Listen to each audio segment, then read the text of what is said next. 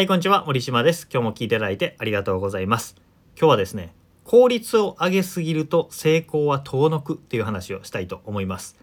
えー毎日僕ら忙しいじゃないですか。忙しい中で、できるだけ時間帯効果、費用対効果を上げて、コスパよく行動したいなと思うわけですよ。タイムマネジメントとか、そういうことを学んでも、えータスクリストを、えー一覧に出してその中でやるべき重要なことを重要に扱って、えーやるべきでないことやる価値のないことを勇気を持って捨てましょうみたいなことを習うわけですよね。優先順位は大事ですよと、えー僕自身も教えるし実践もしています。でもそれが極まってしまうと、えー結果ね望む成果にたどり着けないっていうジレンマがあるのでそれについてちょっとお話したいなと思います。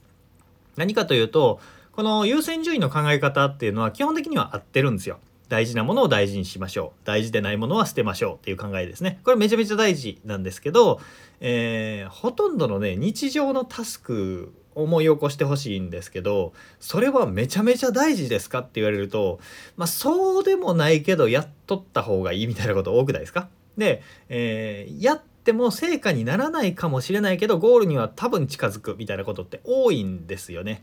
えー僕が YouTube を毎日100日間更新したりした時もそうだったんですけどこの毎日更新してるも全然再生数が伸びないわけですよ。でこの今ラジオも今50日目60日目ぐらいになると思うんですけど思ったように聞いてもらえないなまあ聞いてもらってるんですけど自分が思うようにグイッと伸びてほしいなっていうほどは伸びないわけですよ。でそれでやきもきしたりするんですよね。で他の今すでに伸びていること今の、えーなんだろうもうすぐに売り上げが出るようなことに力を入れた方がいいんじゃないかっていうふうに思うわけですけどでも、えー自分が望むゴールがあるわけですよね。もっと多くの人に知ってほしいとかつながりたいとか力になりたいみたいな風に思っていてそのためにはこうやって日々ね 頑張って毎日更新をしたりとかっていうのが大事だなと思ってるからやっているわけですよ。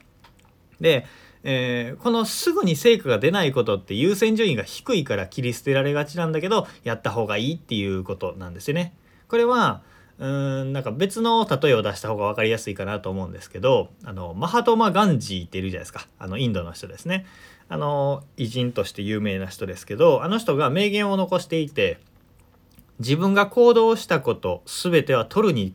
取るに足らないことかもしれないしかし行動したというそのことが重要なのであるっていう言葉を残していてああ確かにそうだなって思うわけです。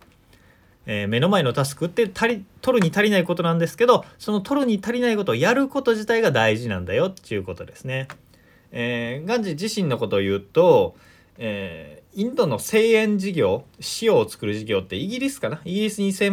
えー専売されていて占領されていてそれをインドに取り戻すんだって言ってインド洋まで歩いて行進をし始めたわけですよ。えー1ヶ月ぐらいかけて塩の行進をし始めてインド洋の塩はインド人のものだっていう主張をして歩いて、えー声援をしに行くっていうのをやったんですけど客観的に見たら一人の老人が、えーその時老人じゃないのかな、え老人がインド洋に行って海水すくって塩にしましたっていうとこでイギリスに何の影響もないわけですね。でも、えー取るに足りないことなんですけどでもやることによってそれが共感を生んで大きなムーブメントムーブメントに軽い言葉かなそれが大きな動きとなってインド人の意識を変えてインドの奪還につながったみたいなことがあるわけなんですよね。日々歩いてただけですよ歩いて塩を作りに行っただけですよ。なんだけどそれが大きい結果につながったっていうことなんですね。なんか言いたいこと伝わってきましたかね？この日々のタスク毎日歩いてインド洋に向かうって取るに足りないことじゃないですか。で僕らの仕事も、えーこのメールを返信するとかこの資料を作るとかね、えーそういうことって取るに足りないことなんですよ。なんだけどこれをやることによって自分の大義大きなゴールみたいなことに近づくんであればやる必要があるってことですね。あまりに効率思考に陥るとすぐに結果が出ないからこれやらなくていいみたいな風に考えちゃいがちなんですけど、えー一見結果が出なくっても自分が望むものにつながっている行動だったらがむしゃらにやるっていうことが大事なんだよというお話でした。ちょっとね自分の状況に照らし合わせてみて考えてみてください。僕は今、えーこのラジオ更新がですね、えー取るに足りないことだけど重要だからやっていることになっています。